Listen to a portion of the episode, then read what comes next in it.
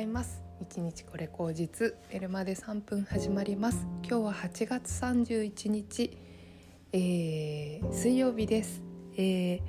いよいよね8月が月末になりましてですね。あの今日は締め日であり明日請求書の送る準備しなきゃなっていう感じでもあるんですけれども、えー、私はですね昨日「ジュラシック・パーク」じゃない「ジュラシック・ワールドの」えー、もう全シリーズでね最終章と言われている、えー、なんだっけ新たなる支配者でしたっけっていうのを見ました。えーとですねうん。ジュラシック・パークが一番最初に公開されたのが1993年なんですね。当時私は7歳6歳か7歳ぐらいの、えー、年なんですけれども、えー、私の中で夏の風物と風物詩といえば小学校中学校の時はいつも「ジュラシック・パーク」みたいなのが、えーと、ずっと「金曜ロードショー」とかで流れていて、えーと、毎回ね夏休みになると恐竜博だなんだっていうのをこう美術館でやってるのを見たりとかうんね、そういう恐竜が好きな男の子とかそういうの見ますよね。でなんとなくこう夏休みっていう感じがすると,、えーと、イコール恐竜みたいなイメージがありました。でそれもね、えー、28年の時を経て、えー、終わるということなんですけれども、えーと、一番最初の「ジュラシック・パーク」っていうのはまあなんかおじいちゃんがこう夢の国を作ったみたいな感じのところからまあいわゆるこうウォルト・ディズニーのなんかこう夢の世界みたいな延長線上のところからうん、えー、今の直近のやつに至ってはもうなんか恐竜が夢の国から抜け出して私たちの現実世界に来てしまったということで、えー、現実世界で、まあ、共存する世界になっていくわけなんですよね。だから普通にその道路に恐竜がいたりとかあとうんなんだ？公園の中とか農地とかにあの恐竜がいたりとかするんだけども、まあ、それを防ぐためになんか保護地区みたいなところをに恐竜をなるべく囲っているっていうことなんだけれどもなんかそこには裏にこうバイオテクノロジーを使ってこう悪巧みをしようとするあの人たちがいるっていうような構図で最後書かれていったわけなんですけども、えー、まあなんかこうあるある展開であるあるっちゃあるあるだし、えーと、ちゃんと今まで出てきたキャストみんな出して、えーと、いわゆるね「ジュラシック・パーク」のあのロゴの、えー、ティラノザウルスがこう影になって丸円円形に入るみたいなところもきちんと入れてくるっていうところと最後はあの巨大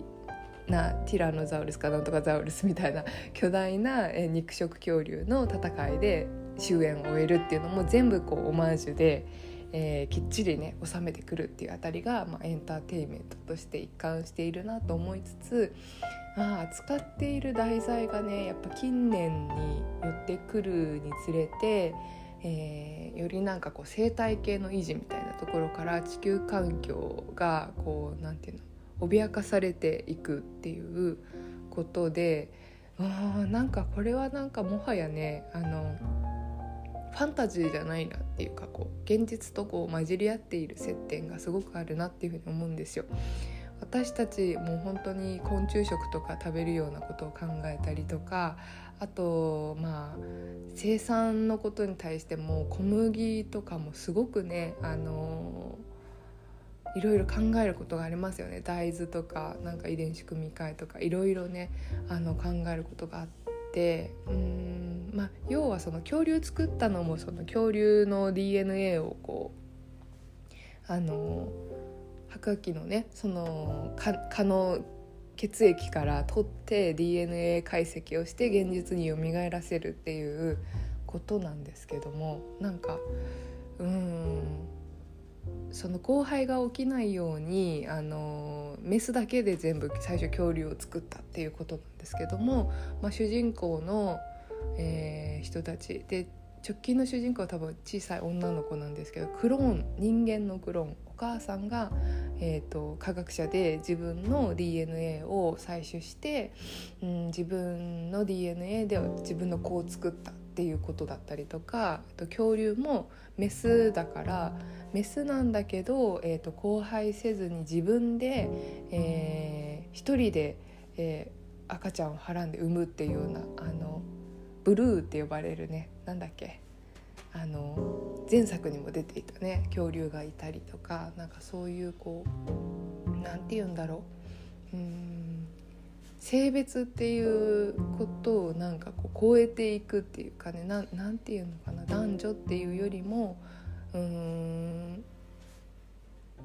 なんかこう新しい世界観っていうか今っぽいなっていう私はなんか感覚的に捉えたんですけども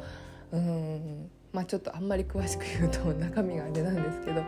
うん、そうですね。でやっぱりなんかこう時代を映しているんだなってすごく思ってですね。なんかまるでうんファンタジーに住んでるのはどっちの世界なんだろうっていうふうに思ったんです。恐竜のね書かれている「ジュラシック・パーク」の方が現実っぽくってうん私たちが今生きている世界っていうのは何かを隠して、うん、なんとなくこうぼんやり